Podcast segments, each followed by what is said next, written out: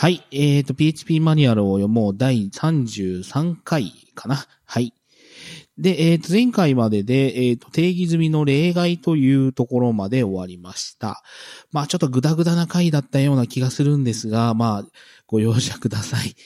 はい。で、えっ、と、今回は定義済みのインターフェースとクラスということで、これもちょっと本体だけだと、えっ、と、多分、あんまり時間かからないようになっちゃうと思うので、えっ、と、SPL の方で定義されているインターフェースとクラスっていうのも、まあ、あの、ついでに見ていこうかなというふうに思います。というわけで、一個一個行きましょうか。えっ、と、トラバーザルという、トラバーサルかな？というインターフェースです。えっ、と、これは一旦、まあ、言葉としてはすで、あ、言葉？えっ、と、もう内容としては出てきているものなんですね、一回ね。えっ、と、そのクラスの中身が方位置を使用して辿れるかどうかを検出するインターフェースですということですね。これは抽象インターフェースであり、単体で実装することはできませんと。えっ、と、イテレーターアグリゲートあるいはイテレーターを実装しなければなりませんということで、えっ、と、注意、このインターフェースを実装した内部クラスは方位置で使用することができます。えっ、と、イテレーターアグリゲートやイテレーターを実装する必要はありませんということですね。えっ、と、注意、これは内部エンジンのインターフェースであり、PHP 内で実装することはできません。その代わり、その代わりにイテレーターアグリゲート、あるいはイテレーターを使用しなければなりません。えっ、と、トラバーザルを継承したインターフェースを実装するときは、インプリメンツの中でそのインターフェースより前に、イテレーターアグリゲートかイテレーターを指定しておきましょうということで、まあこれは結局トラバーザルっていうのを継承して何か作るというよりは、こういうのがあって、えっ、と、まあ実際、まあイテレーターやイテレーターグリゲートがあるということですね。はい。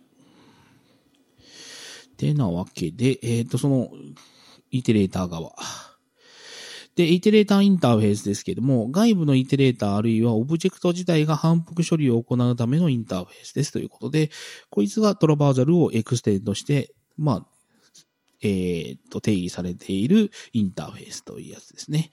で、えっ、と、内部的に持たないといけないメソッドたちは、 current、key、next、rewind、valid っていう、えっ、と、メソッドを用意しとかないとダメですよというインターフェースになっています。はい。で、定義済みのイテレーターっていうことで、えっ、と、PHP には多くのイテレーターがあらかじめ用意されており、日々の作業に使えますと。その一覧は SPL イテレーターを参照してくださいということで、えっ、と、これは、SPL のところで説明することになるかな？すげえあるな。はい。で、例として、基本的な使用法。この例では、イテレーターで方位置を使ったときに、どのような順番でメソッドを呼ばれるかを示すものですということで、こいつはおそらく前、イテレーターの説明をしたときに出てきたのとほぼほぼ一緒のような内容ですね。だから、えっ、と、リワインド、カレント、キー、ネクスト、バリットにそれぞれ表示するためのバーダンプが入っていて、それが実際方位置でぐるぐる回したときに、どの順番で呼ばれて出てくるかっていうのが、まあ、あの、画面表示されるというやつなので、まあ実際に一回これは実行して見られた方がいいと思います。まあ、っていう感じですかね。で、えっ、と、イテレーターで定義しないといけないものたちのメソッドもさらっとだけ見ときましょうかね。あ、まあ、それぞれのページを見るよりは、下を見た、見て、さらっと説明して終わりにしようかな。えっ、と、イテレーターのカレントというメソッドは、現在の要素を返すという意味合いで実装しなければなりません。で、えっ、と、イテレーターキーは、現在の要素のキーを返すというメソッドとして準備しなければなりません。えっ、と、イテレーターの next というメソッドは次の要素に進むだけですね。次の要素を返すではないですね。だから、えっ、と、イテレーターとしては next で進ませといて、実際に値を取るのはいつもカレントというやつですね。で、リワインドはイテレーターの最初の要素に巻き戻すということで、まあ、実際には方位置で呼ばれるときには、リワインドは一番最初に呼ばれるっていうことかな。で、バリットは、えっ、と、現在の位置が有効かどうか調べるということで、ネクストしといてバリッドして、有効、有効だったらカレントで値を取るみたいな感じの順番ですかね。はい。で、次、イテレーターアグリゲート。で、えっ、ー、と、外部イテレーターを作成するためのインターフェースですということで、こいつはメソッドとしては、えっ、ー、と、ゲットイテレーターというやつで、イテレーターを返すというメソッドを、えっ、ー、と、定義しないといけませんということになってますね。これも、えっ、と、イテレーターのところで説明していた内容と同じかな。ああ、でもこれはアレイテレーターを返すようになってるのか。ですね。はい。で、これもまあどういう順番で呼ばれるかっていうのを表示するための例になってますね。で、こいつはまあさっきも言いましたけど、get イテレーターってやつでイテレーターを返すというメソッドを必ず定義しないとエラーになるということですね。はい。ちょっとあっさりしすぎかな、今回。えっ、ー、と、スローワブル。これはもう、えっ、ー、と、前回の、えっ、ー、と、エクセプション、エラーのところで、もう散々出てきたやつですね。 Throwable は PHP7 の throw 文で throw 可能なあらゆるオブジェクトが実装する基底インターフェースになります。エラーや Exception もこれを実装していますよということで、えっ、ー、と、PHP のクラスが Throwable インターフェースを直接実装することはできません。その代わりに Exception を継承する必要がありますということですね。はい。エラーも実、あの、直接実装するってことを、まあ、あの、継承するってことはないですし、 Throwable で結局自分たちで継承するっていうのは Exception になるということです。はい。メソッドとしては、get メッセージ、get コード、get ファイル、get ライン、get トレース、get トレーサーズストリング、get プレビアス、トゥーストリングというやつを定義しないといけないというふうに、まあ、規定されているものになります。これも下の目次でさらっと言いましょうか。えっ、ー、と、ゲット、ゲットメッセージでメッセージをまあ、取得するというか返却するですね。で、ゲットコードで例外コードを取得する。ゲットファイルで例外が、まあ、発生したファイル名を取得する。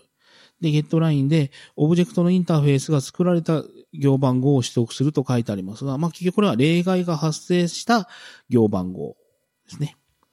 で、スタックトレースを取得するということで、まあ、例外が発生した段階でのスタックトレースっていうのがここに入っていて、えっ、ー、と、get stack trace as string っていうのがその取得されたスタックトレースを文字列として取得できますと。で、get previous ってやつで、例外が発生した際に、一つ前に発生したであろう、えっ、ー、と、 Throwable があるなら、そいつを、まあ、取得することができると。なんでこいつだけ返すなのかなここで返すって言うなら全部返すにしてほしいな。えっ、ー、と、で、 throw したオブジェクトを文字列表現にするっていうことで、 to string があるということですね。はい。で、 array access っていうインターフェースです。えっ、ー、と、配列としてオブジェクトにアクセスするための機能を、まあ、提供するインターフェースということになります。えっ、ー、と、結局ですね、こいつは例で説明するのがわかりやすいので、えっ、と、まあ、例を、まあ、後でちゃんとしっかり説明しますが、えっ、ー、と、あるクラスに、オフセットイグジスツ、オフセットゲット、オフセットセット、オフセットアンセットっていうメソッドを定義さえしておけば、そのクラスを配列とし、あたかも配列かのようにアクセスすることが可能になるということです。ちょっと例を見ましょうか。えっ、ー、と、アレアクセスをインプリメントして、まあ、実装したオブジェというクラスがあります。もうすごい適当な名前だな。で、えっ、ー、と、プライベートなプロパティとしてコンテナっていうのが配列として、まあ、空の配列として初期化されていて、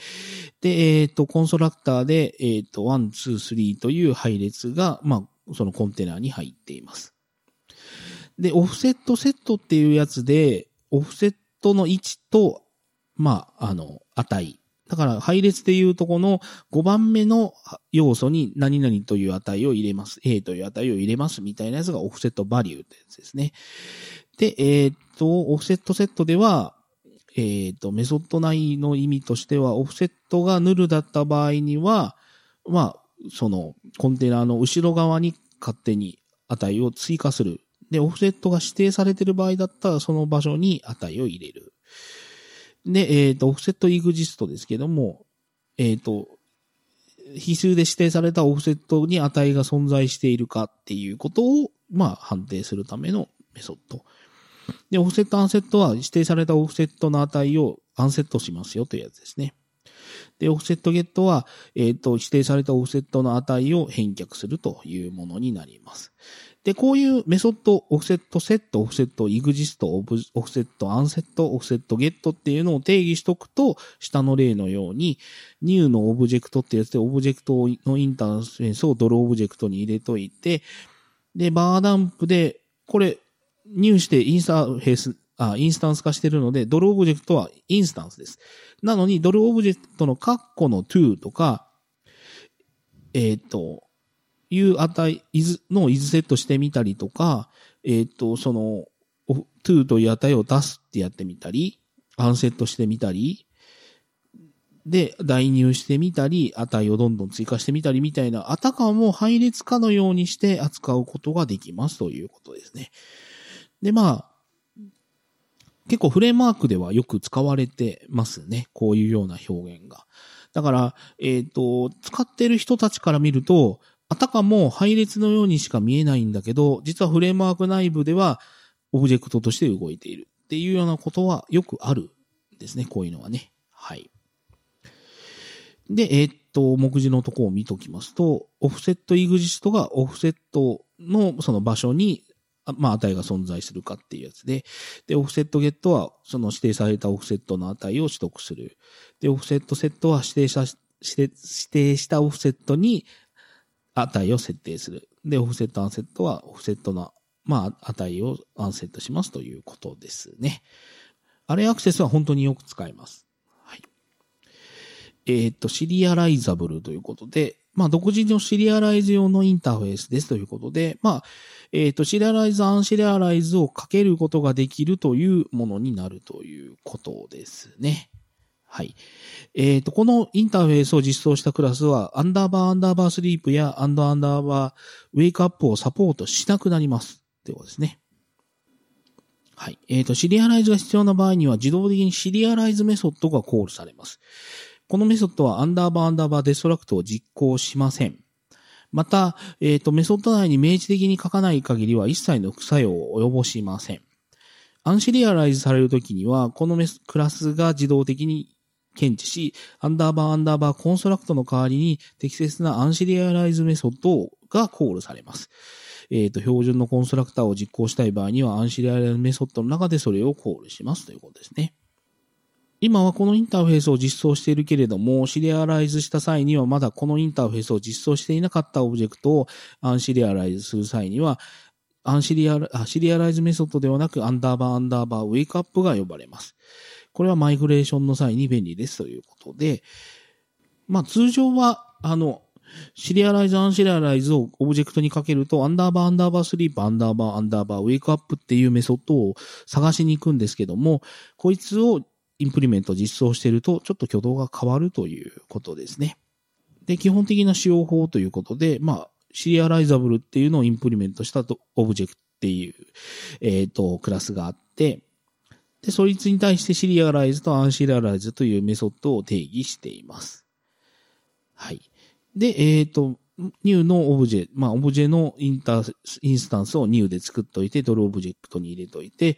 で、えっ、ー、と、シリアライズドルオブジェっていうやつで、ドル SCR と。で、それをダンプするっていうのと、で、シリアライズ済みのドル SCR、SER か。SER っていうのをアンシリアライズして new オブジェクトに入れて、で、 new オブジェクトの get data っていうやつをやると、中のデータが出てくるよね、みたいな感じのものですね。はい。まあ、こいつのメソッドはシリアライズとアンシリアライズしかないということです。はい。で、クロージャーですけど、これはまあ、無名関数のところで説明したやつですね。はい。無名関数を表す表すためのクラスですと。無名関数は PHP5.3 で実装された機能で、この型のオブジェクトを生成します。かつてこれは内部実装がたまたまそうなっているだけという扱いでした。しかし今ではその事実を前提として考慮しても構いません。PHP5.4 以降では、このクラスにメソッドが用意され、生成した無名関数をさらにコントロールできるようになります。ここで挙げたメソッド以外にも、このクラスにはアンダーバーアンダーバー invoke というメソッドが存在します。これはマジックコールを実行した他のクラスとの一貫性を試す保つものであり、えっ、ー、と、関数をコールするときにこのメソッドは使われませんっていうことで、えっ、ー、と、コンストラクターと bind と bind to と call っていうのがあるよということですか。 from callable か。はい。で、それぞれのメソッドの意味は、まあ、アンダーバーアンダーバー construct はインス、まあ、インスタンス作成を無効化したコンストラクターということで、こいつは、まあ、 private 宣言になってるのか。はい。だから、こいつを直接、えっ、ー、と、プログラマー側の方で入することはできませんよっていうことですね。えっ、ー、と、 function、カッコカッコみたいな感じで、えっ、ー、と、無名関数の使い方をしたら、内部的にこの、まあ、クロージャーが、言語が入してみたいなことをしてくれるんで、プログラマー側が、えっ、と、 new、クロージャーみたいなことはできないということですね。で、 bind メソッドは、バインドされたオブジェクトとクラスのスコープでクロージャーを複製する。で、 bind to が新しくバインドしたオブジェクトとクラスのスコープでクロージャーを複製するということですね。で、 call がクロージャーを束縛して呼び出す。で、 from callable っていうのが、えー、っと、クロージャーを callable にコンバートする。あ、 callable をクロージャーにコンバートするってことか。で、ジェネレーターですね。これもまあ、つい最近やったやつですね。えっ、ー、と、ジェネレーターが返すオブジェクトっていうことで、こいつ自体も入はできません。はい。で、えっ、ー、と、ジェネレーターは繰り返すためのものなので、まあ、えっ、ー、と、なんだ、 Traversable 系統というやつですね。まあ、実際に直接 implement してるのはイ、イテレーターですけど。で、こいつもメソッドとして、いくつか持っていて、まあ、イテレーター由来のやつとして、 current、key、next、rewind っていうのは、あ、 valid か。 current、key、next、rewind、valid は、もともとのイテレーター由来のやつですね。で、ジェネレーター自体の独自のメソッドっていうのは、 get return と、センドとスローかな？そうですね。ジェネレーターからのキーを、まあ、値を返すっていうことで、まあ、ゲットリターンっていうのは内部的にイールドが呼ばれた時の挙動ってことかなはい。っていう感じのものが定義済みのインターフェースとクラスというやつになります。で、残り SPL のインターフェースを見ときましょうか。はい。えっ、ー、と、一個一個。えっ、ー、と、カウンタブルっていうので、えー、と、まあ、カウント関数を使うことができる、まあ、クラスってやつですかね。で、まあ、内部的にはカウントっていうメソッドを用意しとかないとダメだよということですね。わかりやすい。だから内部的にカウントっていうメソッドを用意してるやつには、カッコカウントっていう、まあ、カウント関数をオブジェクトに対して適用可能だということですね。で、アウターイテレーターインターフェースっていうのは、えっ、ー、と、イテレーター群の反復処理に使うことができるっていうことで、えー、なるほど。ゲットイテレーターっていうのを返すことができて、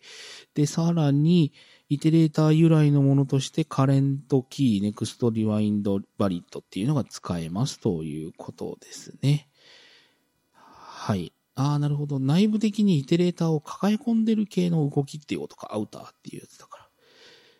はい。で、リカーシブイテレーターっていうのは、えっ、ー、と、イテレーター群を再帰的に反復処理を使うときに、まあ、使うことができますということで、ああ、なるほど、ゲット チルドレン、ハズチルドレンってやつで、まあ、なんか、子供に子供にどんどん異常をしながら、イテレーターを回すみたいなやつがリカーシブイテレーターというやつなんですね。で、C カブルインターフェースは説明がさっぱりない。C カブルインターフェあ、イテレーターですって。うん、うん。基本的な使用法。この例では C カブルインター、イテレーターを作成して、その、まあ、位置を移動し、無効な位置を扱いますということで、えっ、ー、と、マイ C カブルイテレーターってやつで、インプリメント C カブルイテレーター。だから C カブルイテレーターを実装して、マイ C カブルイテレーターを作っったとして、どうしたらいいんだまあ、seq っていうやつで値を見に行って、あ、そのポジションの値があるかどうか見に行って、 rewind current key next っていうのを指定しておいて、処理をすればいいということですか。はい。なので、えっ、と、このインターフェース的には seek っていうメソッドさえあってくれればいいよという感じですかね。あ、なんかあと2つほどあるな。SPL オブザーバーと SPL subject かな？SPL オブザーバーインターフェースは SPL サブジェクトと共に使うと、オブザーバーパターンを実装することができますよということで、こいつは update っていうメソッドを持ってることっていうことになってるんですね。で、SPL オブジェクトっていうのは、SPL オブジェクトインターフェースを SPL サーバーと共に使うと、オブザーバーパターンを実装することができますよということで、えっ、と、用意しないといけないメソッドは、 attach、detach、notify というやつですね。はい。インターフェースがサクッと終わっちゃったな。えっ、と、定義済みのクラスっていうのを読んで今日は終わりにしようかな。えっ、と、まあ、次は定義済みのクラスってやつですね。ここでは標準で定義されているクラスを取り上げます。様々な拡張モジュールで定義されるその他のクラスについては、個々の拡張モジュールのリファレンスで述べられていますということで、えっ、と、標準で定義されているクラスということで、以下のクラスは PHP ビルドに含まれる標準関数セットで定義されているということで、 directory というクラスは dir が中身で使ってているということかな。で、 standard class っていうのはオブジェクトへの変換で作られる。まあ、これはまあ自分で使ってもいいんですけど。